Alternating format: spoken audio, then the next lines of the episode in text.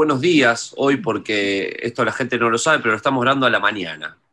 Sí, quería ver, eh, hacer un experimento con vos. No, sí, la verdad que sos un hijo de puta porque estoy en un estado, o sea, yo no, no entiendo cómo hacía Héctor Larrea para estar a la mañana en formato Héctor Larrea, ¿no? Viste que es una Mm. persona, Héctor Larrea es una persona, para el que no sabe, que, que en realidad uno dice esta frase y uno tiene que hacerse cargo de su público, ¿no? Yo creo que nuestro público sabe, sabe perfectamente quién es Héctor Larrea. Exactamente, exactamente. No sé para qué decir, ay, para los chicos que no conocen. Los chicos que no conocen no están escuchando Pink Moon y está muy bien que así sea. Ujú. Eh, pero bueno, viste que Héctor Larrea hacía eh, casi un rapero, era, porque tenía unas no sé cuántas palabras por, por minuto que decía.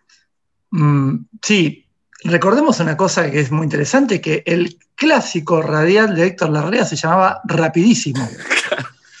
O sea, Claro, ya desde el nombre del programa era como una especie de, no, de claro, González, este, como un preacher, ¿no? Un preacher este, es de la M. Y Preacher de la M. ahora, que lo, ahora que lo visualizo a Héctor, que creo que está vivo, nosotros hablamos en Sí, sí. pasado, Está vivo, está vivo. tiene un aire a Jonas Mecas. Es verdad. Es verdad. Así que, bueno, nada, mira que muy interesante. Me imagino a Héctor- Larrea en, en la Factory filmando, ya me puedo imaginar Mm. cosas así. Escúchame, Marcos, bueno, sí que estoy atontado, pero bueno, me iré despertando a medida que la mateína y la charla interesante de Pingún me despierta. Y claro, por supuesto. Tenemos un programa lleno de cosas hoy, ¿eh? ¿Sí? Eh, ¿Qué tenemos? Sí. Yo tengo eh, para la sección eh, Educando a los Pigmuncitos, Sí. este, tengo eh, toda la experiencia sobre ver Chucky 1 y Chucky 2 con tu sobrino de 9 y tu sobrina de 4. Vamos, vamos, que vamos, que se está- estamos llegando, ¿eh? Estamos llegando. O sea, ya siento que al fin, al fin les puedo transmitir algo serio. Claro. Este, Pero espera, las, vie- las viejas, ¿no? Porque hay unas nuevas, ¿viste? Parece ahora. No, no, Chucky 1 y Chucky 2, dirigidas por Néstor Kirchner. No, Néstor no, pero viste que se llama Kirchner, el, el creador de Chucky eh, se llama Kirchner. Eh, ah, mira, no, no me acordaba de eso. Sí, yo, sí, sí, yo sí, lo tenía, pará, el director, el, pará, el director de uno lo, lo conozco. el director porque- no, el, el creador del Ah. el guionista, el guionista y el, que inventó Chucky, el, el chabón que dijo, fue a la reunión y le dijo a los productores, tengo una película. Sí. Es un muñeco pelirrojo feo que, que cobra vida y mata pibe. Es ¿Qué como- te parece? Es como cuando entraba Manuk, ¿viste? Que era, era- Claro. claro. tengo algo im- impresionante, un muñeco. No, Este, igual es interesante la historia que, que por, por- es producto del vudú. Eso es muy sí, bueno. bueno. Ahora, ahora vamos a, a ir ahí. Eh, y también, déjame, porque la gente también dice, pero ¿qué? ¿Ya no hay más informes? Este, Sí. Por supuesto que sí. Tengo un informe muy, muy completo, uno de los mejores informes que se han hecho en la historia Sí. de los podcasts, sobre la vez que San Ra quiso Sí. aplicar a un programa de arte que daba la NASA. Y tengo, porque, porque circula por la web, la foto de lo que llenó San Ra en la solicitud. No, no, Y, no. y- y- y- y a- y ya, spoileo, se la rechazaron. Sí, sí. No, qué grande John Ra. Es una persona que yo creo que eh, por estar en el universo del jazz, que es un universo de esos de los peores universos en cuanto, Sí. a, fa- en cuanto a fanáticos, ¿no? El, el- el- el- el experto del jazz es un boludo por lo general en un 87%. Sí, está bien, digamos Es- una frase. Es, es un dato de la realidad, 87%. El experto, ¿eh? no estoy hablando del que le gusta, sino el experto, ¿viste? El- ¿viste? Son gente desagradable. Cuando yo vendo un disco de jazz, están siete horas mirándolo, eh, ¿viste? Claro. Insoportable, insoportable. Así que Muy, de- muy de- del que le gusta. Pues, vos, el experto es, es 87%, pero el, el que también es el que escucha, el que dice, sí, a mí me gusta el jazz, yo te diría que ahí es, no sé si es menor el porcentaje, ¿eh? Porque es muy de andar, viste, con la remera de Kind of Blue, de, poner, de tener un póster de Miles Davis en el, en el comedor, sí. eh, o, Ay, o- o- o much- o mucha cosa de John Coltrane. Tiene tres, tres remeras. Tiene la de Kind of Blue, tiene una remera de Kafka y tiene una remera de algo más. Viste que son es- esa gente, media rara, Sí. media de, de letras, pero, pero Sí. no sé. No, no, Sí, no, sí, sí. Es verdad, pobre, ¿no? Porque es un género que, que tiene cosas muy lindas, pero bueno, es lo que suele suceder cuando se mete esa gente.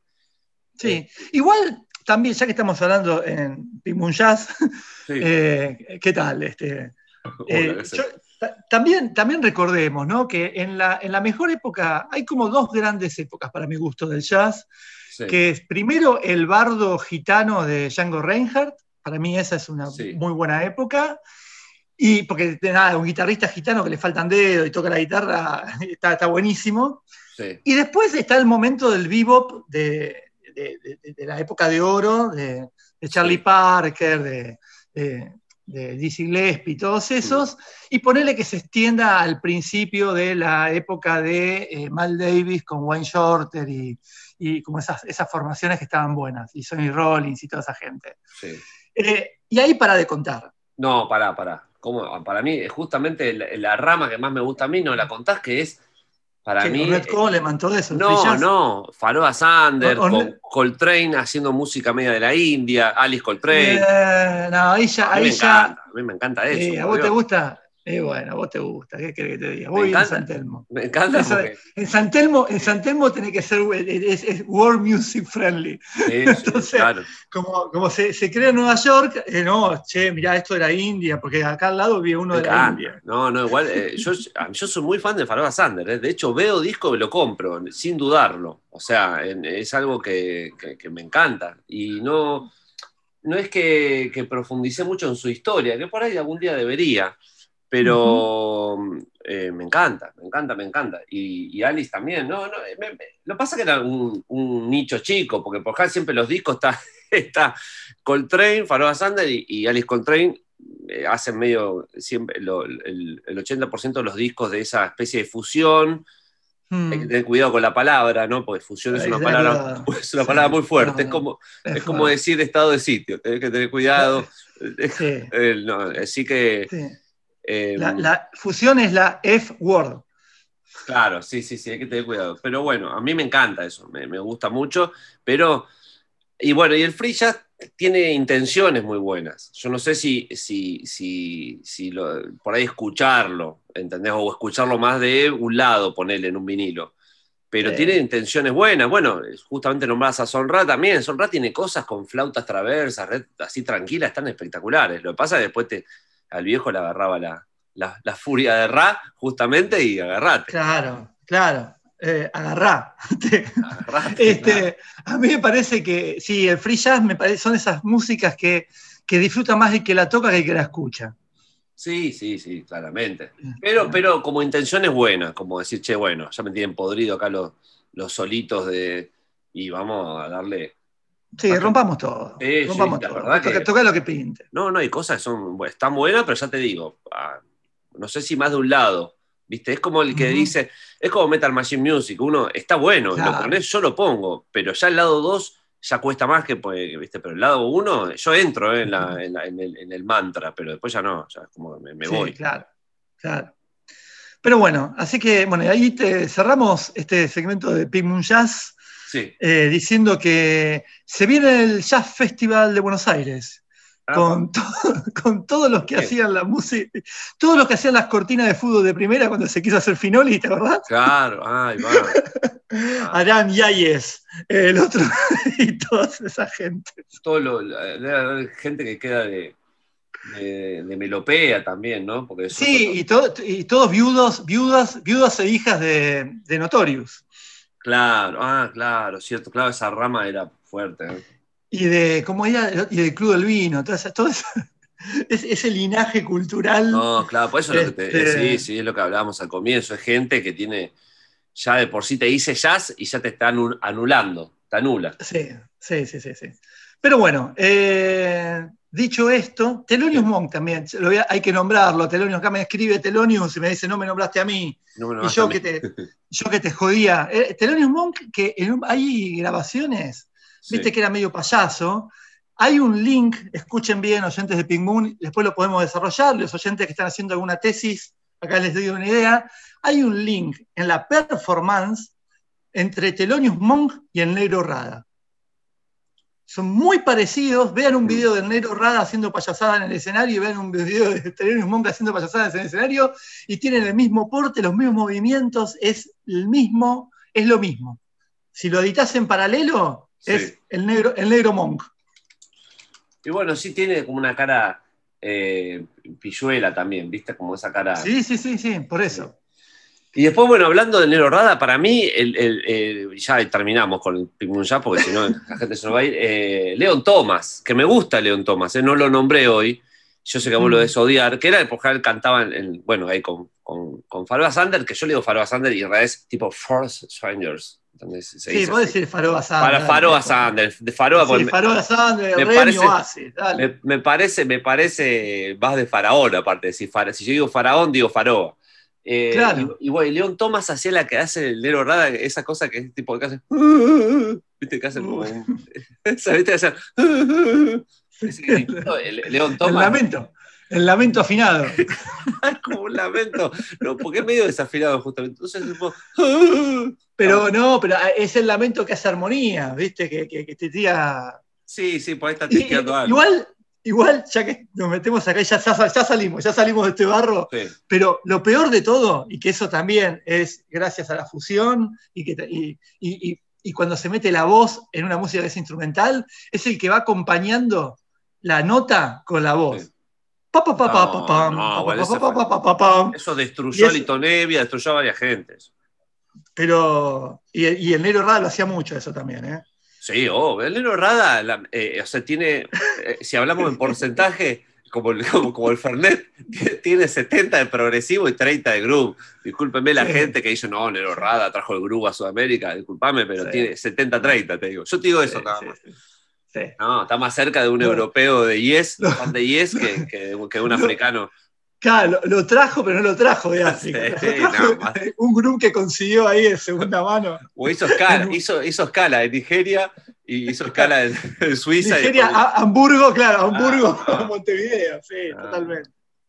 pero Bueno, Martí, eh, nada, eso eh, tenemos. Tenemos más cosas igual, pero seguir- seguiremos este, ahondando en temas, desplegando temas que no nombramos sí, que vamos a hablar Claro, es lo mejor. y no hablando de los que prometemos, como hacemos siempre. Sí. Bueno, Este, que, te voy a comentar una boludez nada más para empezar con los datos y que la gente. ¿Vos sabías que hay una, una miniserie así estilo, estilo Netflix? No es de Netflix, pero no sé de qué será, pero así sobre la Bauhaus. no, no sabía. ¿Y qué No, aparece? No, no, actúan. es muy Pelado. Sí, sí, aparece Grupius eh, como haciéndole escena de celos a una mina. Es una cosa terrible. Muy eh. bueno. No, no, no, yo, bueno. yo no lo podía creer. Te juro que eh, estoy, veo a engancho haciendo zapping y veo que no que alguien le dice Grupius y veo, claro, viste que se vestía como Doctor Evil, Grupius. Así Sí, como. sí. Y Se muerde el meñique, dice. Claro, digo, pero- le digo, no, porque nos van a cerrar la escuela, decía, viste, una mina así, y el, y el tipo le decían, digo, ¿esto qué? ¿Cómo? Y después, bueno, sí, el proyecto de la Bauja, y digo, no, no puede ser. Y me fijo y es una miniserie, empecé a googlear, es una miniserie Sí. de la Bauhaus, que, o sea, como que ya no saben qué agarrar para hacer, porque obviamente el guion es la misma basura de siempre que todas las series y películas nuevas, ¿no? Que es como pura estética y después sigue siendo la misma, eh, más allá del horizonte, después todo es como una novela de, de Canal 9 de Romay. Claro. Y terri- pero terrible, no lo podía creer. Yo estaba esperando que aparezca Kandinsky, algo así, pero todavía no, no. Vi, vi un capítulo igual, ¿no? Un capítulo y medio, no sé cuántos serán. Pero que es como si fuera un sin condena de la Bauhaus, por lo que vos me decís. Más novela, ¿eh? Más novela y, más, Más y, novela. más- y- y mu- y mucho doble, eh, mucho doble, mucho extra sacado como, como del casting de Pepito Cibrián, viste que, Ah, que bailan, bueno. que, le- que al toque se pone a bailar y hay músicos Muy así medio con una tuba horrible que, te- que los ves y viste no pueden actuar de extras. Esa gente ya es artista así, ya lo ves y vos ves cuando, cuando es una mina que esta viene de un circo, esta viene, ¿entendés? Como que no, no pueden ser, apenas hacen el, ya se- son exagerados, ¿no? En los movimientos de, Claro. de baile y, y, Claro. y o músicos. Así que bueno, terrible. Sí. Ahí, ahí, callate, ahí viene Mondrian. Claro, bueno, yo quiero ver después qué pasa con eso y, no sé, que hay to- todo, un puterío. Obviamente eh, hay historia real también, ¿no? Pero, pero me causó gracia que ya agarran la Bauhaus, ya en cualquier momento, es como que no, la chispa, no sé dónde la, la chispa que inicia, ¿no? No sé qué van a agarrar ya. Cualquier cosa, total. Este, se hicieron la miniserie de Tevez. No, eso que me encanta que haya sido un fracaso, eso. Me encanta Sí, nadie sí, habló. Sí, sí, sí, sí. ¿Qué tipo? Eh, hablando, no, no quiero que pase el momento del arte en Pink Moon para apoyar desde acá. Acá hemos sido muy duros con Rodrigo Cañete, ¿no? Hemos sido muy duros, hemos dicho que se zarpó cuando lo boludeó a, a- a Liniers. eh, ah, eso, y- yo no sé quién es, Marco, me decís Rodrigo Cañete. No. Bueno, y, pero desde acá queremos eh, apoyarlo Sí, porque le dieron un premio en no sé qué lugar de Europa a Sí. un paper que había escrito y se lo sacaron porque dicen que le estuvieron, se se metieron a leer el blog de, de Cañete y que, que- que es, que bardea mucho. Y se lo sacaron por cosas que el tipo dijo, pero no en el trabajo que le premiaron, sino en otras cosas. ¿Entendés? Es como decir, mira, le dimos el premio a este, pero se lo sacamos porque te zarpaste. Acá Pero te Este, zarpaste en que. te en algo zarpaste fu- por- ¿En algo fuerte en- o en algo boludo? No, en, en cosas este, que, en, en cosas que podían este, insultar a las minorías. Sí. Este, no sé con qué se la agarraron, no sé qué fue lo que leyeron. Yo recomiendo mucho el blog eh, Love Art Not People de, de Cañete, que eh, sobre todo las galerías de fotos. Lo último que leí fue justo hace unas semanas que había habido un evento en la rural de todas estas señoras con, con, con- con plata y cirugías encima. Sí. Eh, y, y la- y hace como una especie de alfombra roja y las bardea a todas. Cañete es un tipo que debe ser el tipo que más sabe de arte en, sí. en Argentina. No sé si me gusta igual. eh. Yo, la- la- eso cosa, lo de Liniers, ahora que me hiciste refrescar la memoria, no. Sí, Va, no sé. eso está mal. No, pero yo, la, gente, no sé, qué sé yo, como me pasa como esa gente que quiere ser famosa, pe- y, y- pero bardea a la vez, no sé. ¿no? Igual está después. Sí. Fíjate, porque es un personaje raro, porque él tiene con qué ser famoso antes de eso. Y bueno, y la cuestión es que sacó un libro también, Cañete ahora, de- sobre el arte, y que parece ser que está todo el mundo del arte convulsionado con el libro de Cañete porque se les burla a, a todos, que los Sí. conoce muy bien a todos. Así ¿Pero que. qué? ¿Lo manda al frente? ¿Qué hace esa.? No, que Sí, sí, Y bueno, no sé. sí, sí. Igual Bueno, está bien. está- No, no, no, igual. le- se- se ríe de- se ríe del ah, se ríe del matrimonio de Constantini con la chica esta. Pero por eso, al final eh, eh, es un pasando, es un tipo que quiere pasar revista con, con Real y está haciendo eso, me parece. Bueno, Pero bueno, ah, Así que, así que vos defendés a Constantini. yo, bien. yo- yo defiendo a Contastini, obviamente. Fíjate de, qué- fíjate de qué lado de la mecha estás. Caliente Constantini. No, pero escúchame. Este, no, porque dijiste, como dijiste, en Pingún defendemos, no, lo defiende Marcos, ¿eh? Bueno, a, yo- a este tipo. A mí yo- ya todo lo que me contás me desagrada. La parte, o sea, mi parte, mis acciones, Sí. la parte mía de la empresa defiende a Cañete. Y, lo- Yo- y la otra tranza No, con Constantini. Así, la- Constantini, así es la así- historia. me- sí, es así. Y es más, yo no le, le- le saco el premio y le saco algo más también. No, no, no. Así que bueno. Bueno, me voy a comprar el libro de Cañete y voy a venir a leerlo acá. Habla- hablando de libros rápido también, eh, me compré la mm, autobiografía de Darío Argento, que la editaron acá, Ah, mira. se llama Paura. Eh, Y está bueno, eh, va, por lo, por, lo, por lo que... Eso, viste que esos libros que así los tienen que rellenar, ¿no? Porque la gente obviamente quiere... yo quiero ver cuando conoce a Goblin y cuando está haciendo Suspiria, pero tenés, que, tenés que comerte la infancia y todo. Está bien, sí, obvio. Es como si no se le diga. Hay Pero- que, eh, cualquier autobiografía hay que agarrarla por la mitad.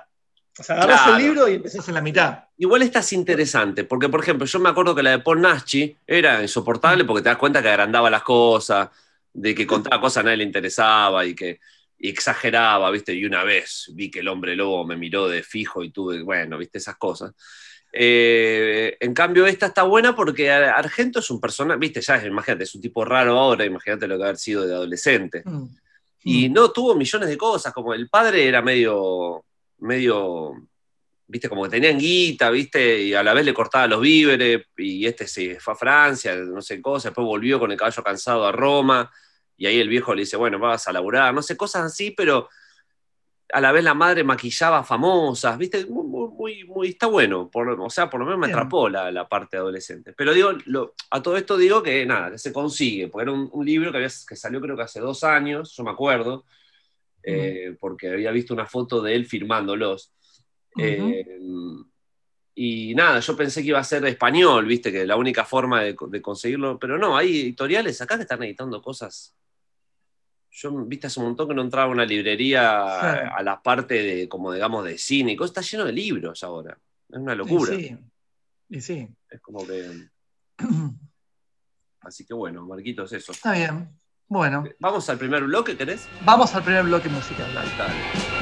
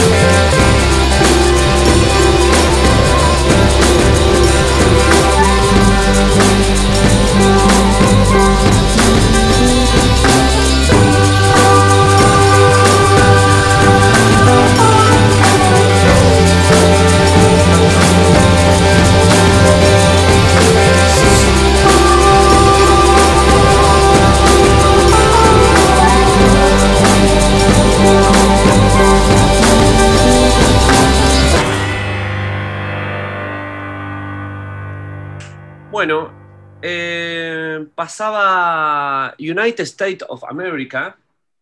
Eh, Mm. ahora, ahora quiero contar una cosita de esto. Haciendo el, el- el clásico de Pink Moon, American Metaphysical Circus, el tema que abre el disco Ujú. de, de United Sí, States of America. temazo. Temazo, sí, temazo. Y recién era Caribú haciendo Eli, eh, también con- Uh, eh, eh, llevando la antorcha a la psicodelia, ¿no? Eh, no, decía que em, dos cositas con United States of America. Una que descubrí gracias a la magia de Discogs. Viste que a mí me encanta eh, entrar en, el, en, en Discogs, en el universo, ¿no? Creo que es la mejor forma Sí, sí, de, sí. de aprend- de aprender y de conocer cosas nuevas. Y, y me enteré que, el, que el- el tecladista, el que hacía como los ruidos en United States of America, que es casi la, la patente de la banda, era, es un chabón que tiene un disco que sacó al otro año del disco de United States of America, y el disco llama, la banda llama no sé cuánto, el, el nombre del tipo creo que es Joseph no sé cuánto, y el disco se llama American Metaphysical Circus, justo como el tema este, porque era de él. el Ajá. tema.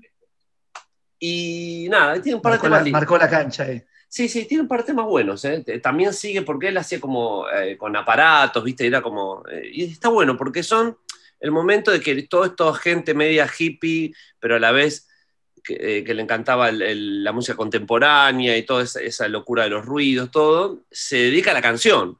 Entonces, Ujú. es que, ¿viste? Es lo que pasa con Delia también, con- cuando, entra, cuando hace White Noise, que venían haciendo ruidos y cosas, o, o- o músicas para películas, para televisión y de repente hacen proyectos de canciones, que eso es muy loco, ¿no? Silver Apple Ujú. también. Eh, Claro. eh, entonces se, se generan un par de años de bandas haciendo eso que está buenísimo. Así que Mm. bueno. Y por otro lado, en la semana me compré un CD de una banda, estaba barato, y como vi que era el sello Songway, que es un sello que me gusta, pero es un sello yo lo tengo más porque reedita cosas de África, de, de Colombia, de, de- de cosas así. Pero esta era una banda de ahora, editada por el sello, ¿no? Y la tapa era media, viste, estereolab la tapa. Me lo traje, estaba muy barato. Y cuando lo pongo era un calco a broadcast, pero un calco, ¿eh? Y a la vez, y, y ahí me, me puedo pensar, claro, cuando escuchás eh, United States of America, broadcast saca un montón de ahí. Claro. Y, es lo, y, dije, y ahí me acordé de lo que hablábamos la otra vez en Pink Moon, de, de cómo se van calcando las cosas, pero ya los calcos son del calco, entonces se Mm. va deteriorando un poco, ¿no? Porque se Ujú. va, eh, la- la- se va, hay una fuente original y se van haciendo, algunas veces se transforman en cosas nuevas, pero el caso de Mm. esta banda se llama Vanishing Twins, que no está mal el disco, pero es tan calco a, a Broadcast que es medio raro. ¿viste? Es como que, que- y, y a la vez no tiene 100% lo, lo espontáneo de, de Broadcast porque tiene eh, elementos de, de, eh, como medio que te das cuenta son medios músicos a veces, ¿viste? Como que le Ujú. sale una cosa ahí media, media chota, pero es un calco. Así que, mm, nada, eso quería decir. Que, que, que muy loco, ya hay bandas que, que, que copian a Broadcast. Muy, muy loco. Capaz que lo que pasa ahí también es que si vos querías copiar a una banda, ponle que vos quieras copiar a, a United States of America en el 69-70, Sí. ¿no? Pues de ahí más o menos, ¿no? El disco es del 68, creo. Sí, sí, sí, sí. Eh, pero eh, ponele, ponele que te llegue el disco y vos estás en Argentina y lo querés copiar. No tenés los medios para reproducir ese sonido acá. No, no, claro. Entonces querés hacer esa idea, pero con, con otras herramientas, entonces sí o sí aparece una mutación ahí. Aparece algo diferente. No, y aparte lo que sucede en la- ahora, que vos tenés pedales, por ejemplo, pedales que ya tienen Mm. nombres de un, de qué yo, ¿entendés? Que de pedal que hace tal sonido específico, y muchos de estas bandas que nombramos recién, ni hablar Mm. Silver Apples, eran todas cosas construidas por ellos. O sea, no- Claro. no, salvo los órganos y algunos sintes, pero después tenían cajas con, hechas por Claro. ellos. Sí, Por eso me parece que si vos querés copiar algo pero con, y no tenés las herramientas, sí o sí se produce algo nuevo. Una mutación, es- es- no se puede la réplica, la réplica total, digamos. En cambio, ahora sí se puede la réplica total, porque la verdad que está barato, entre comillas, pero sí, sí, sí. digamos, obvio. es barato, es, es muy barato el acceso a tener el, el mismo sonido o la misma, o técnicamente reproducir muy, muy parecido, casi igual el sonido, eh, cualquier sonido que vos quieras reproducir. Claro. Entonces, y ahí es donde se vuelve aburrido todo, porque ya esa, esa cosa de, eh, qué sé yo, eh, ponele, cuando nosotros tocábamos en, en la época de Tex Avery, ¿no? Sí. Y hacemos un tema, hagamos un tema Ah, tipo no. espiritual. Sí, ah, le Pero ponemos con- en la lista. Con una la- fine, con una fine Sí, que le falta un micrófono, sí. ¿Viste? Y no nos va a salir como Jason Pierce, pero salía algo que para mi gusto era lindo y que estaba bueno, que justamente era, estaba el espíritu, ponerle, de, de- Sí, valga la redundancia, de Spiritualize, sí. pero, pero en una fine que le falta un micrófono y en una batería que era que había pertenecido a, Sí, sí. Sí, no, no, el, el- el punto, el punto es verdad eso. eh, está- es verdad, Ahí se eh, muta. Es verdad, y y pasa, en África pasaba mucho también que Mm. ellos, muchos querían en, en Nigeria hacer funk escuchando James Brown, pero obviamente no tenían Claro. la- los instrumentos ni la guita y se generaban cosas. Este, Claro, Sí, no, es verdad eso, está bueno. sí. De hecho, por ejemplo, para mí hoy en día un gesto artístico, un gesto estético interesante sería justamente limitarte los medios. Claro, O sea, que un, que un guitarrista en vez de salir, porque hoy en día hasta los guitarristas de las bandas indies de La Plata, no voy a hacer nombres, salen, salen, salen con una pedalera y 500 pedales. Dale, Sí. boludo, sí. ¿viste? Y no escuchás a Albadoise cuando se le se enchufa la guitarra y la vuelve a enchufar mientras está grabando. En un disco histórico, sí. ¿Viste? En un disco que, que- que es genial, digamos, porque claro, puede, puede haber sido también una grabación que No, no, salió sí, como el orto, pero, pero, pero me parece que hoy un gesto estético es reducir la tecnología, reducir la capacidad y Sí. ver qué pasa ahí, y ver qué sale, cómo Sí. se muta eso. Ah, eh, nada, bueno, nada, eh, me un, gran, un gran ejemplo de eso, para mí, el, el ejemplo, bueno, aparte de Suicide, de decir, che, bueno, tenemos una caja de ritmo y un órgano, ¿qué hacemos? Bueno, Sí. vamos, a, vamos a cambiar la historia del rock, más o menos. Sí. Pero bueno, digo, eh, otro gran ejemplo es este John Barber Giant, que, que- que es Sí. mínima, es la banda, es Mm. lo más mínimo que hay en cuanto a sonido, y es increíble lo que genera. Es muy Bueno, loco. beat, ha- beat Happening. También, sí. Las baterías es una caja de zapatos. Sí, sí, sí. y, y está buenísimo, digamos. Digo, pero además estoy hablando de la misma estética, digamos. No, es que estoy hablando Sí, de, sí, bueno, sí, claro. de un loco marginal que ahora reeditaron el disco y que tocaba con caja de zapatos. Vos escuchás las baterías de Big Happen y son, son, es, es- es como, eh, como cuando uno golpeaba el pupitre en el recreo. Claro, exacto. Es un poco eso. Sí, es verdad. Bueno, Marquitos, Este, eh, bueno. tirate algo vos ahora, si hacemos el- una especie de, de. Bueno, eh, tengo, que, tengo que hablar de Chucky, perdón. ah, Chuque, sí, dale. Te tengo que llevar a Chucky. Sí, sí, por favor. Conseguí un lugar donde están las, las- Porque es muy difícil conseguir películas dobladas a un latino, a un, a un español latino, porque o las conseguís dobladas a un gallego que es insoportable, o están Sí. en inglés, Ah, verdad. y para, ver con, y para ver con los niños siempre es mejor, para mi gusto, la traducción, eh, el, el doblaje, más que la Claro, traducción. Este, le quiero transmitir esa, esa idea del doblaje. Y entonces vimos Chucky 1, Sí, eh, está, nada, está, está- buenísima Chucky, es verdad que tiene, todo nace en una cuestión vudú, en donde... O sea, la película arranca con un tipo que lo están cagando a tiros. Eso está bueno porque es una película que arranca con violencia, violencia, con violencia policial, ¿no? Eh, por sobre al, al estrangulador de no sé dónde, eh, bueno, que se mete en la juguetería y ahí le pasa el alma al muñeco. Esa es la, sí. la, la cosa. Después, eh, nada, tiene todo, el guion está buenísimo, todo lo que está en el guion está puesto por algo, está todo buenísimo, no importa, después viene Chucky y todo. Lo que, el- lo que yo te digo, esto ya la vieron todo el mundo, pero lo interesante era, una es que es muy graciosa, es la subjetiva de Chucky, la cámara subjetiva de Chucky, que Claro. en un momento se vuelve, se vuelve como un chiste muy gracioso.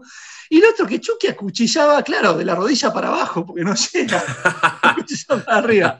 Entonces va con el cuchillo acuchillando para abajo, y eso fue como un gesto que fue muy gracioso, y el heredero al día de hoy hace el gesto de cuchillo en el Bien, colectivo, este, y, bien, y, hacemos, y hacemos el chiste de, de la cuchillada. Eso es como Sí. lo que quedó. Y después vimos Chucky 2, porque además, viste, qué sé yo, decir, bueno, ya está, lo quemaste, lo cortaste y todo, y No, sigue no, estando, sí, sigue estando. Chucky. Pero espera, el Chucky, una cosa buena que tiene es que, es que obviamente, ahí me acordé, Tom Holland era el director, que es el que hizo La Hora del Espanto. Como Sí, claro. Pero digo, que en la 1 creo que, eh, que tarda un montón en, en Chucky, en, en verle la cara mala a Chucky. Porque sé que, Sí. claro, costaba un huevo hacer un muñeco con robótica que se enoje. Mm.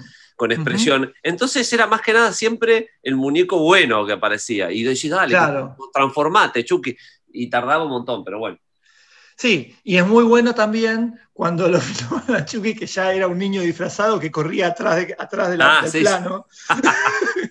es muy gracioso, es, es una comedia muy buena, Chucky, la verdad Sí, que la obvio. recomiendo.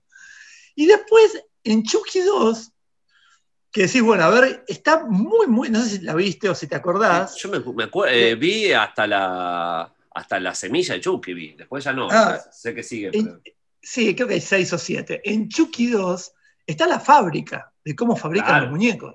Me Es encanta muy ese buena. Me encanta ese Es capítulo. muy buena. Que, ah, que mata buena. al dueño de la fábrica en el auto, ¿no? Es ese, ¿no? Que- Eh, sí, sí, ¿no? mata, eh, que le ponen los, a, a uno de los operarios le pone los ojos de muñeco, le Ah, ponen en la sí. cinta transportadora y le pone los ojos y se levanta con los ojos de muñeco gritando. Es un poquito más sangrienta, la verdad que, y- pero, pero- pero la verdad que no se traumaron. O sea, lo que quiero decir a los oyentes que están criando pibes, uno Sí. tiene a veces la- el, el prurito, ese no, la sangre, viste, la violencia, pero sin embargo, eh, eh, estuvo bien. O sea, no se traumatizaron, nada. Claro, estuvo, claro. este, fue, No. fue divertido. Es que ah, Eh, vos pensás que, que antes, eh, nosotros en los 80 tuvimos, no, comimos la gran parte de, las de las películas de terror para, para niños. Va, no sé si para niños, pero terror, eh, viste que yo, Gremlins, esto, Claro. un montón de pelis, de, bueno, yo de Dante y todo, que tienen más como una temática de humor, terror, viste. Claro. Entonces, este, no, no, sí, no, no pasa nada, obviamente. Me parece que, que- que es una buena práctica. Ahora me bajé Gremlins 2 para ver. ¿La 1 ya la vieron? Eh, sí, la 1 la habíamos visto, pero la 1 es muy aburrida. La verdad que cada vez que la ¿Cómo quise es así ver. que la 1, Gremlin 1 es aburrida, sí, ahí sí que No. no pasa nada hasta, hasta que Estás ya loco, cuando vos. faltan 10 minutos le golpean la puerta, che, Dante, dale, que pase algo. No, estás loco, hermano. Es muy aburrido. Toda la, prim- la primera escena, boludo, la de que va, que está el. Me encanta. el El, tipo que le dice no, que, que le dice no, el lo- chino, no lo- todo eso, no, es un Guismo. Guismo- cantando. Hermoso. Malísimo. Escúchame, pará. Estoy haciendo memoria. Chucky 2 es la que él lo llevan al orfanato, ¿no? Claro. llevan a- Ah, Sí, a una casa, a un matrimonio que recibe pibes así Sí. como de transición, que el padre es, un, es ese actor que es conocido. El padre Sí. es un actor de los 80, sí. Sí. que lo viste. No, y, y aparece la madre de Laura Palmer también, Ah, que es, la, va. es la- la dueña del orfanato, es la dueña de- la- es la madre de Laura Palmer. Eh, de la época, en la época de Twin Peaks, además, viste, que siempre está con esa cara de loca. Sí, sí, sí. que actúa, Este- actúa- actúa en Seinfeld también en la época de Twin Peaks. Claro, claro. Y. ¿Qué te iba a decir? Y hacen una de, de guion de Porcelio Olmedo, que cuando llega a la casa, el pibe agarra una, una estatua de porcelana y el padre dice, esa estatua de porcelana no la toques, porque es muy, es muy valiosa. Y, y lo primero que hace Chucky es hacer mierda la estatua de porcelana, obvio. Es cuando, es cuando, El jarrón chino. es cuando Hugo Sofovich estuvo en, en Hollywood. Hizo, Claro, claro. Sí, sí, sí, hizo- sí, sí. Escribió un par de Eh, cosas. fu- fue el script, doc- el script doctor del, Ah. del guion fue, fue Hugo Sofovich. Sí, entonces tenés, que, Este- tenés que ver la 3, que la 3 cuando él va al servicio militar. Es muy gracioso. No, sí, eh, bueno. cuando el nene ya va al servicio militar, sí, sí. Bueno, Escúchame, y no, te quería hacer una, una consulta al aire. dale. ¿Qué onda Critters? Y Critters está bueno, es, es más eh, humorística por ahí que. que Porque la bajé también, pero no sabía, Sí. como nunca, nunca la vi, esa sí que nunca la vi, y, y- igual yo a Critters la meto más para el lado. De ellas son más asquerosas, ¿viste? No sé si ah, eh, son más tirando a, qué sé yo, a ver qué te puedo decir, eh, más a las de Peter Jackson del Ah, comienzo. bueno, o sea, bueno. no, igual no, está todo bien, pero, pero son un poco más así. O, yo estoy hablando de que, o sea, hoy en día de ser re inocente mal eso, no sé, pero, Sí, sí, sí. pero, pero eran un poco más este, impresionables que... Este, Está bien. coso. Eh, estoy pensando de, de humor... eh, hasta hay una, yo defiendo una película que me encanta, yo de Dante, que con, con Tom Hanks, que es Eso es eh, algo del vecino, espera que no me acuerdo ahora, que es, es de Burbs en inglés, que es una linda comedia estas de terror, que digo, que el chabón se le muda un, un vecino, que el chabón piensa que es vampiro, cosas, como bueno, como la hora del espanto, sí. o que está en algo raro, y es muy buena, pues se obsesiona, Tom Hanks está todo el tiempo en pijama, mirando, pero Ah. es como medio para chicos, está guau, para chicos, tiene esa- esa- ese espíritu de, de- de- de terror Bien. ochentas. Eh, espera que. Espera, ¿eh? Porque voy a. ¿De Burbs era? Sí, de Burbs era. Bien. Eh, que es, es- Bien. en, en acá se dice, puso tipo, eso es eh, mi vecino está loco, algo así. Bueno, Eh, bien. sí, y es de Dante. La anoto, la anoto y la. Y Y después, te tengo más, después te voy a pasar más, porque tengo más de, de ese estilo, ¿viste? Que está muy buena y Bien. los chicos se recopan. Genial. Terminamos el segmento de Educando a los Pigmoncitos. Y, y bueno, ¿y hacia dónde vamos? ¿Vos viste algo? Eh, no, vi.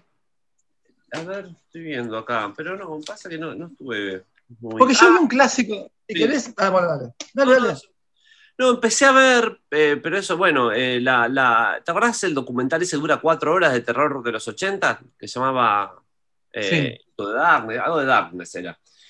Eh, y salió la 2 también de cuatro horas y media, y la empecé a ver, pero ya se está transformando.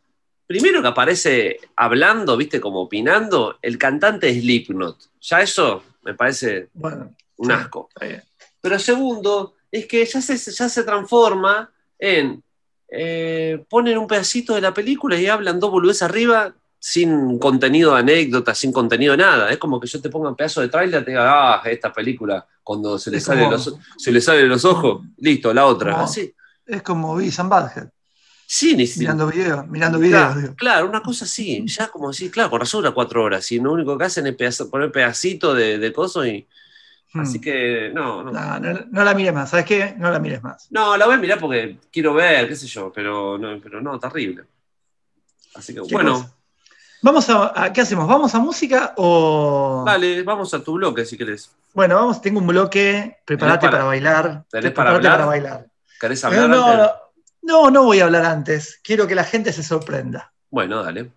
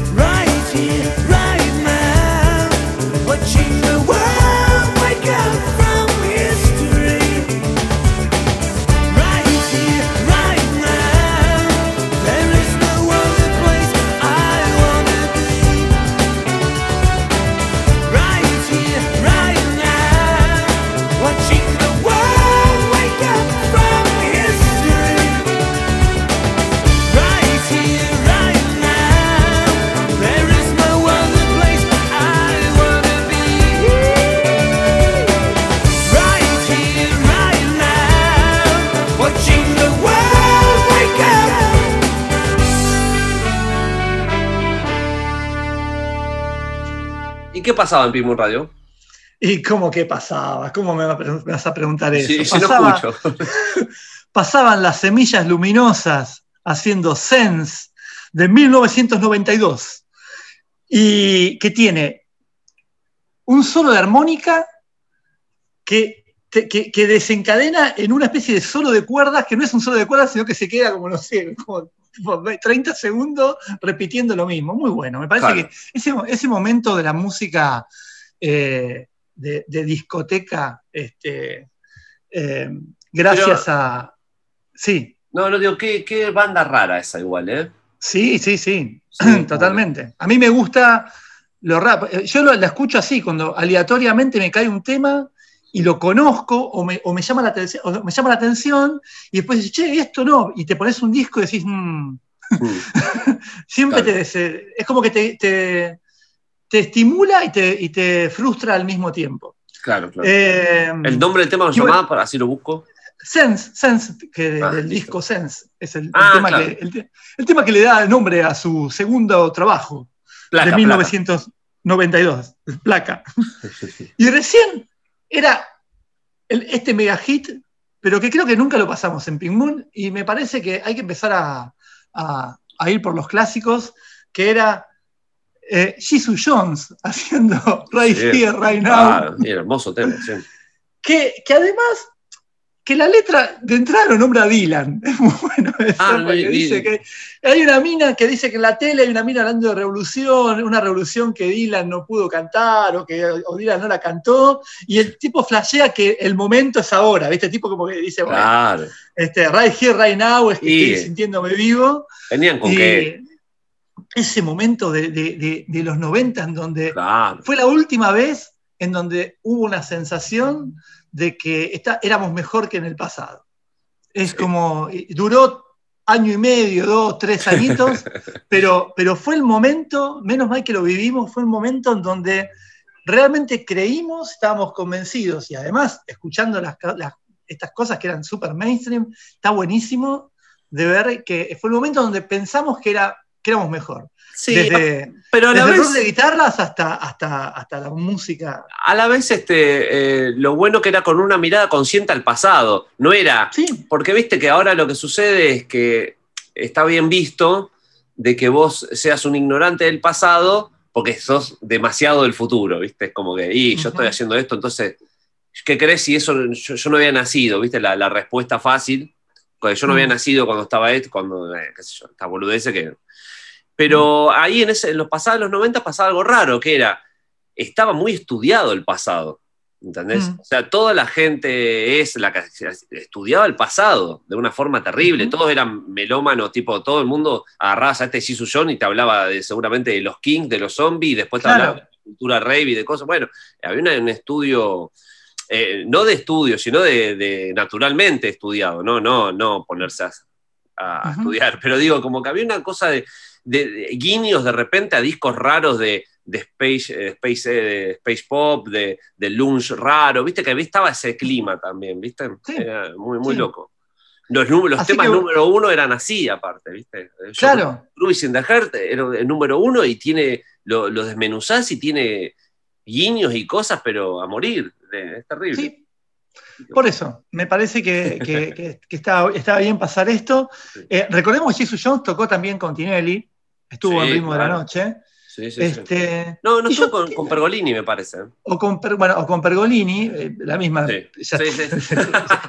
si en ese momento decíamos que era la misma mierda, imagínate ahora. Claro. Este, que el tiempo nos dio la razón. ¿Cómo nos dio la razón el tiempo en muchas cosas, Martí? eh? Sí. Está mal hablar bien de uno, de uno mismo, pero ¿cómo nos dio la razón? Todo el tiempo me da la razón el tiempo. Viene el tiempo, me, golpea la puerta y me dice, te doy la razón. Este, Sí, sí, sí. Con, con esto también.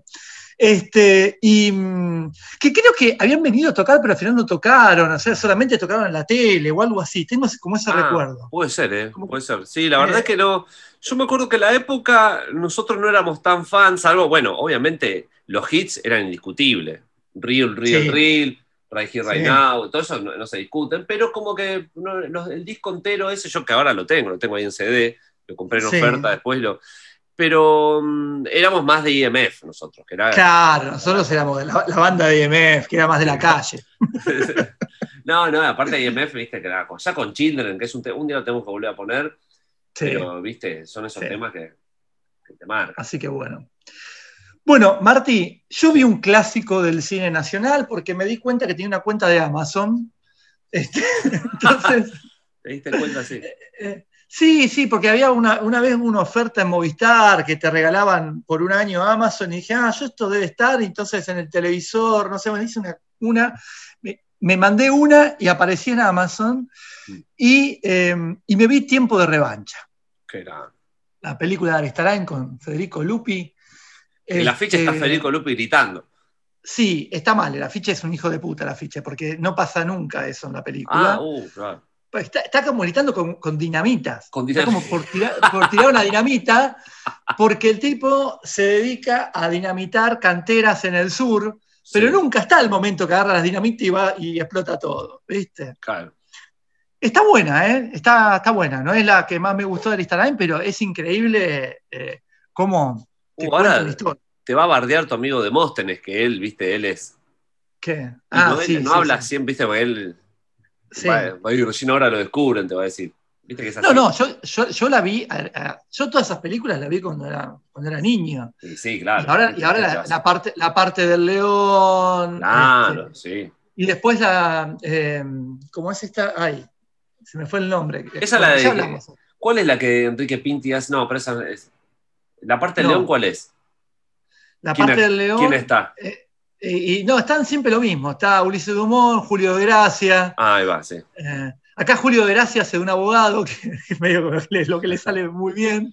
sí. Este, y, pero bueno, eh, estaba muy buena Tiempo de Revancha. Eh, digo, es una película con una estructura clásica y muy, y muy linda. Pero además está muy lindo si vos sos porteño. Ahora déjame que le hable a los porteños, ¿no? Sí, sí, hablale. Porque tiene mucho exterior. Entonces vos ves cómo cambió la ciudad para peor, ¿no? Sí, sí, está rico. Eh, eh, pero hay mucha locación, era el momento que estaban haciendo la autopista. Hmm. Entonces, mucha locación, están todavía los escombros, los pilotos de la autopista, ahí por San Telmo, Claro. por Constitución. Está muy bueno. De hecho, yo te mandé una foto que había, y se la mandé también a tu vecino, de la Sí. foto de la esquina de, de tu casa, que en un momento hay una, hay, hay una escena ahí, este, en donde había cosas que ya no están más. La película es del 1981.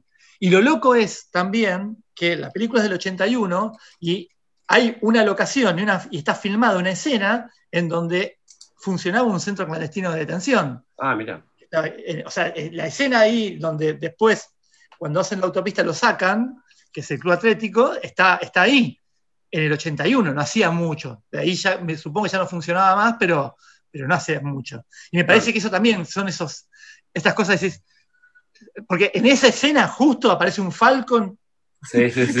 con gente. Y decís, esto es un guiño, es. Te, te cuesta Claro. pensar que fue, que fue de casualidad, que eligieron hacer, elegir esa locación para filmar esa escena con un Falcon. Claro, y en el claro. 81 que todavía estaba la dictadura. Sí, sí, sí, sí. Este, No sé, está, está bien, está, está, está bueno. Eh, así, que, así que bueno. Bueno, eh, Y- a ver, sí, decime. No, no, dale. No, que justamente que hablas de las locaciones, me, me- me hiciste acordar ahí que, bueno, hace poco yo hablé de Invasión de, de Hugo Santiago, donde aparece también San Telmo y todo de lo lindo que era, ¿no? Buenos Aires. Y mm, yo no sé si vos viste, seguro que lo viste, pero es como una especie de corto, eh, bien, bien peronista, que se llama Buenos Aires en relieve. ¿Lo llegaste No. a ver? Eh, recomiendo, eh, en YouTube está, es un corto que es básicamente propaganda peronista, eh, es de Buenos Aires desde un helicóptero y hay unos, hay unos cuando dice, bueno, dirán lo que dirán, del- de, viste, de Perón, siempre las, viste, se, se empiezan, empiezan a ver los cortocircuitos de las opiniones, ¿no? Pero vos mirás. Buenos Aires en ese. Está bien que es propaganda todo, pero la- a, la verdad, a la vez está, te está mostrando desde un helicóptero. Ni siquiera es que te camufla una calle, ¿viste? Una cuadrita. Claro. Te está mostrando Buenos Aires de un helicóptero y es increíble la ciudad. Pero tenés que, tenés que verlo, porque es algo que no se puede creer. Aparte, en 1954 estaba.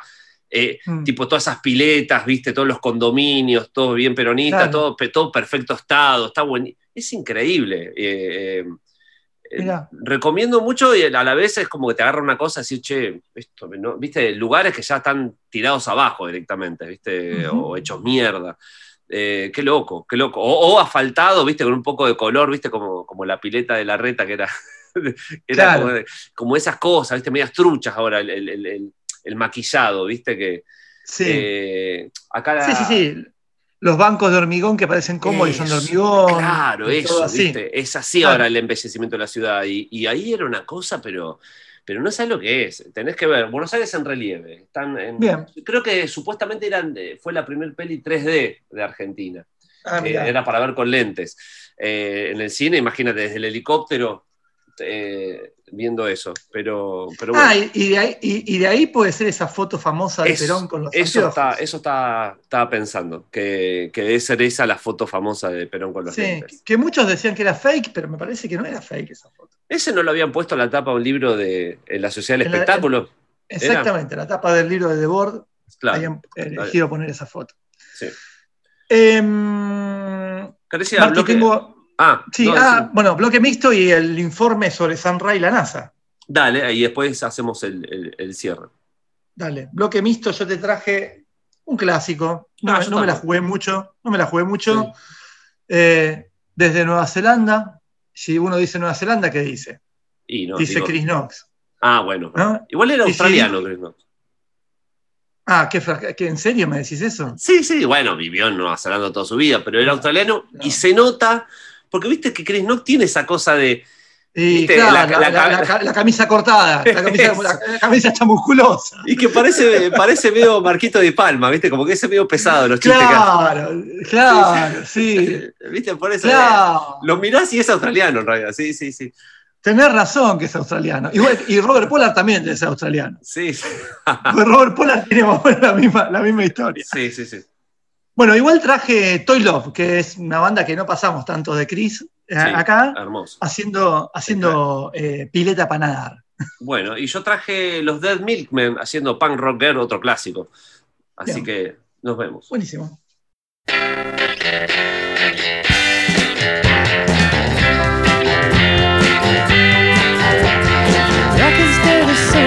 Now. It's all a part of history. lots of threadbare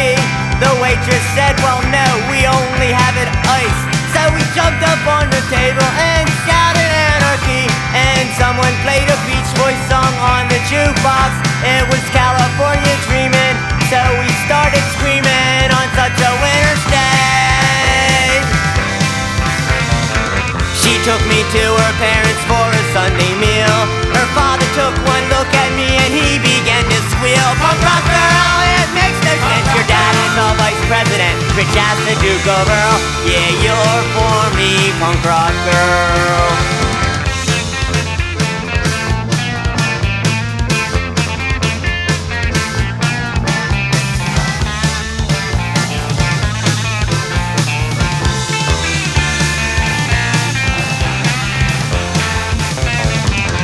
We went to a shopping mall and laughed at all the shoppers And security guards trailed us to a record shop. We asked for Mojo Nixon, they said he don't work here. We said if you don't got Mojo Nixon then your store could use some fixing We got into a car, away we started rolling. I said how much you pay for this, said nothing man, it's stolen Punk rock girl, you look so wild. Let's have a chow, we'll name her Minnie Pearl Just you and me, eat fudge, banana, swirl Just you and me, we'll travel around the world Just you and me, punk rock girl Entonces, ¿qué era lo tuyo, Marcos? Pasaba Toy Love haciendo swimming pool, pileta de natación. Y yo era los Dead Milkmen haciendo pan rocker. Y ese subgénero que, que podemos meter a Violent Femmes, podemos meter a, hasta Television Personalities, que es esa cosa de hacer como esta especie de punk folk o punk medio como eh, sin distorsión, digamos, ¿no? Y, y que hoy, porque por ahí en la época que, que éramos punks, era, no- nos queríamos más quilombo y, después de apenas sos un poquito adulto, ya amás más eso, viste, a, aquello, a, a Jonathan Richman, a, a estos tipos, a Violent Femme, que, al, que el punk, ¿no? Eh, en- Sí. más eh, intenso, De, de- de palo y a la bolsa. Claro, viste. Bien. Así que, bueno, Marco, por favor, estoy ansioso de eso, de Sonra. Yo te digo, déjame que me fije acá. Mm, Bueno, la NASA, Sí. en los años 60, eh, hizo un este, eh, hizo un programa para que artistas, digamos, les, les daban guita a artistas para que nada, armaran algo alrededor de la NASA. Digamos, la imagen de la NASA, ¿viste? Afiches, estampillas, pinturas, películas, lo que sea, o música, alrededor del espacio y bueno, la NASA como instrumento de propaganda en la Guerra Fría, ¿no? Eso Claro. lo sabemos todo. Este, mucho antes de que el hombre llegue a la Luna, entonces es como que, es como que era, ya, ya ahí ya se gestaba esta, esta, esta propaganda, ¿no? De, de- mirando a ver lo que, lo que hacía la NASA y la NASA era Estados Unidos. Entonces arman un programa de, de, de arte y la gente se empezaba, eh, se, se- se anotaba, ¿no? Mm. Se anotó Andy Warhol, Laurie Anderson, ¿viste? Sí. Iban a comer, iban a comer de la guita de la NASA, ¿viste? Con, con mis impuestos. ¿Viste? Y Warhol te- les hacía, agarraba una foto, le ponía colores y ya está, listo. Dame, ahora dame, los dólares, decía en su Sí. checoslovaco, en su inglés checoslovaco. Entonces, San Ra dice, bueno, a ver, si hay alguien que se merece Claro. una beca del espacio, soy yo, loco Exactamente, hermano. dijo- le dijo a los, a los cosas. Entonces, circula en internet la hoja en donde decía este, el programa de eh, méritos artísticos eh, de la NASA, eh, que se llama Programa de, de Méritos Artísticos en el Espacio, ¿no? Mm. Y había un cuestionario. Entonces decían, ¿cuál es tu nombre? Y acá está lo que llenó San Ra. El nombre puso San Ra. Sí, claro. El apellido Ra y el nombre es un. Claro. El nombre de la, el nombre de la organización, San Ra Omniverse Orquestra. Claro. ¿no? Omniverso, no universo, omniverso. Ah, es más, es más que universo. Eh, ¿Cuál es tu posición en la organización? o sea, ¿cuál es tu posición en la Sonra Omniverse Orquestra? Coordinador, director y compositor. Bien. O sea, es, viene serio, digamos, hasta No, ahí. más vale, obvio. El tipo de organización es de arte, sí, y entonces él pone, hace música, este, y dice, entonces te, te va a elegir arte, scientific, educational, business o otras. Y él llenó todas, o sea, era para poner una cruz, y él pone, en arte pone que hace música, en científico dice que hace ciencia del tono, Uh, en educación dice que hace orientación espacial. en el negocio dice música y en otros dice poesía y literatura. Y acá viene lo mejor. Dice, estamos interesados en las ideas específicas que tenés, viste, tipo, bueno, dale, dale, decime, ¿vos qué harías? O sea, ¿por qué te, te presentás a esta, beca, a este programa? Y, le pone, todo escrito a mano, ¿viste? En manuscrito, en, en- en imprenta, pero todo escrito a mano, le dice, sin el adecuado tipo de música, a su, a su programa le va a ser muy difícil eh, desarrollarse. Dice, Este, ustedes, ustedes saben eso de la música calma a las fieras, ¿no? Y el hombre, en este momento, tiene una mente, dice, eh, eh, lo pone así, tiene, es un- el hombre en este momento se presenta como una mente anárquica, como que la humanidad está en un momento muy, muy anárquico, entonces él lo que proponía era su música para que la gente se oriente, sí. ¿no? Hacia, y haciendo una especie de, de- de conexión entre la Tierra y el omniverso Claro. eh, de, la, de la música. Ahora, decime vos por qué no se la dieron. No, no, no. Y andás a, y ¿Está el nombre de quién? Eh, no, no, no, porque esta era una cosa así de la NASA, nada Sí. más. Y bueno, la cuestión es que aparentemente dice acá que cuando hace después Space is the Place, la película que hemos Sí. visto de, de San Sí, Ra, claro. yo no me- dice que, y es verdad cuando lo nombra, viste que él llega, viste que llega como del espacio, viste, se Sí, baja, sí, la no nave, está en qué. la nave, como la nave que baja. Y hay un grupo, claro, y hay un grupo, y hay un grupo de, de- de negros ahí, Sí. y en la película le dice, veo que ninguno de ustedes ha sido invitado, le dice a los negros. Claro, exacto. Porque, porque, porque, ¿Por qué no se lo dieron a la beca? Porque si esto se lo hace un rubiecito de Nueva York, se la da. Pará, pará, sin ir más lejos, ahora me acordé. ¿De quién mandaron música al espacio? De Bowie, Space Oddity mandaron. Ahí tenés. bueno, te das Ah, cuenta, te das cuenta. Qué hijo te das cuenta cómo es. Y sí, son los- es la nazi, no la NASA. Muy bien, qué buen juego. Muy bien, estuviste ahí. Así que bueno, este, me encanta capaz que circulen estas cosas Sí, este, obvio. en la web. Son los datos Y- que realmente importan. ¿no? Además lo hace, lo hace humano también, ¿no? Tipo, porque además, como, che, a la NASA dan, bueno, anda que vos, vos tenés que, que ir porque te a, a vos, a vos te la dan seguro, le dijo a alguien. Y después el tipo cuando ve, dice, no, se lo dieron a Lori Anderson. O se lo Claro. dieron, ¿sabés también, ¿sabés también a quién?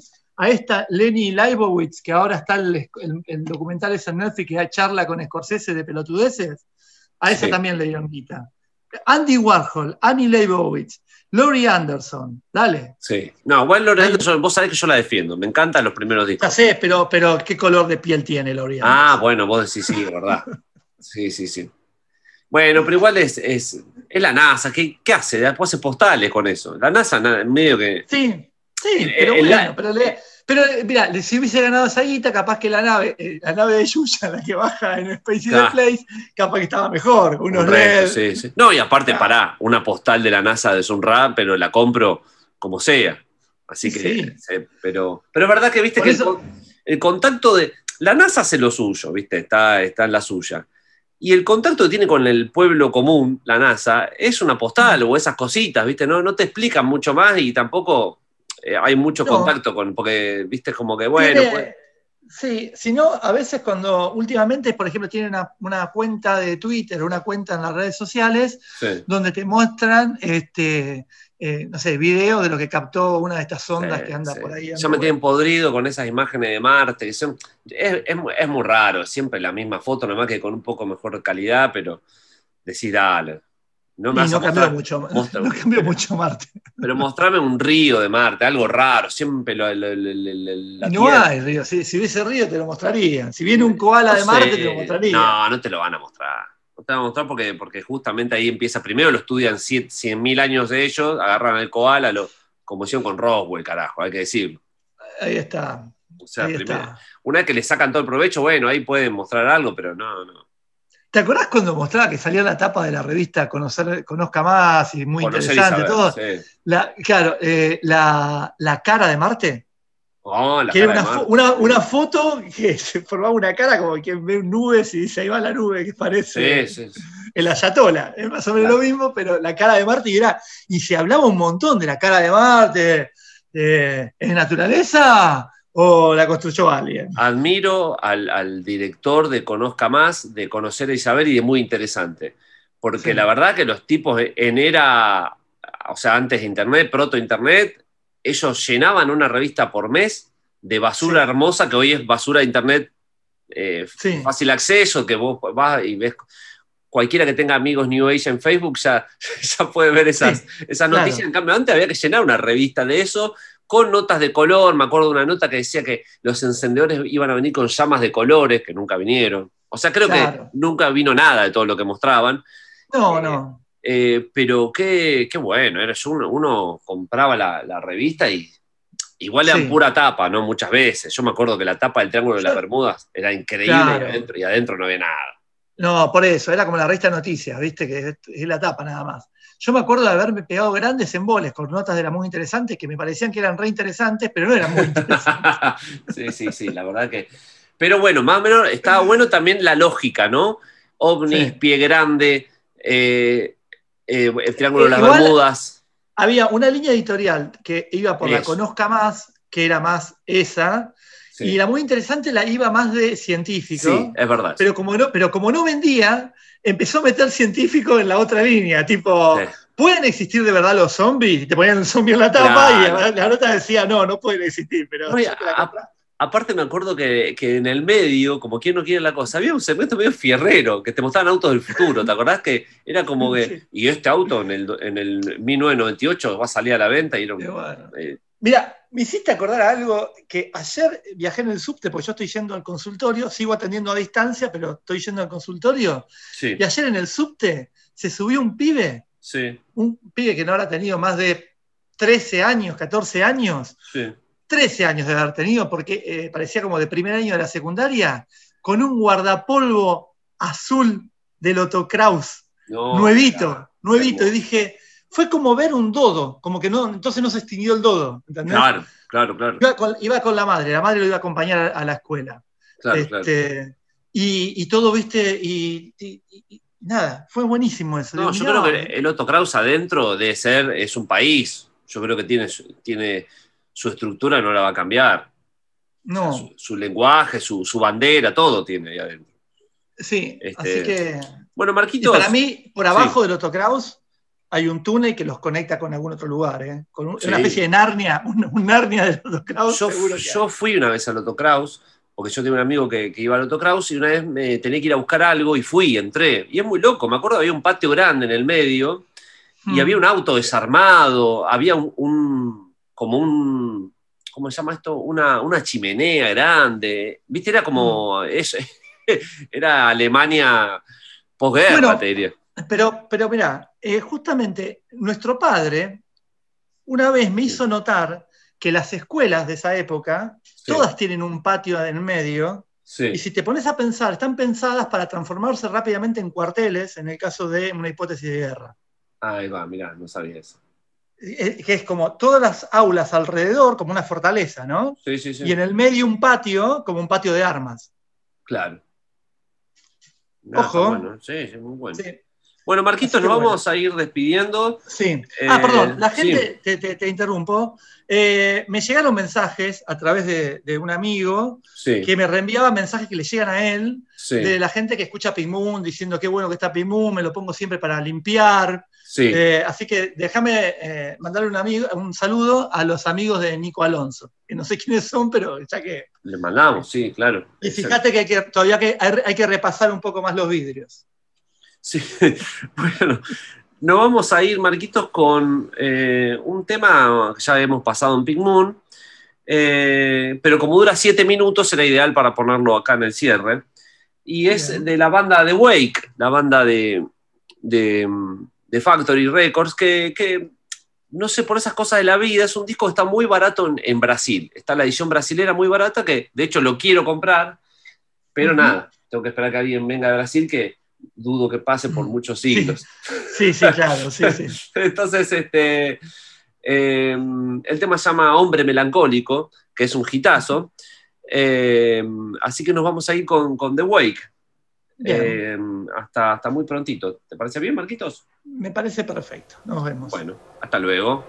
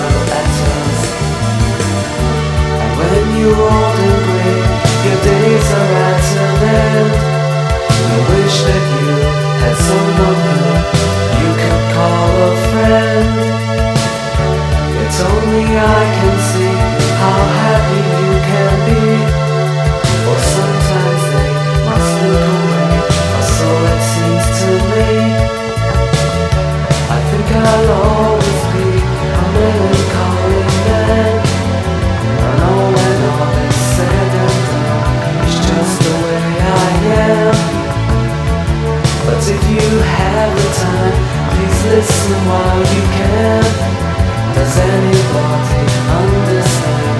I'll always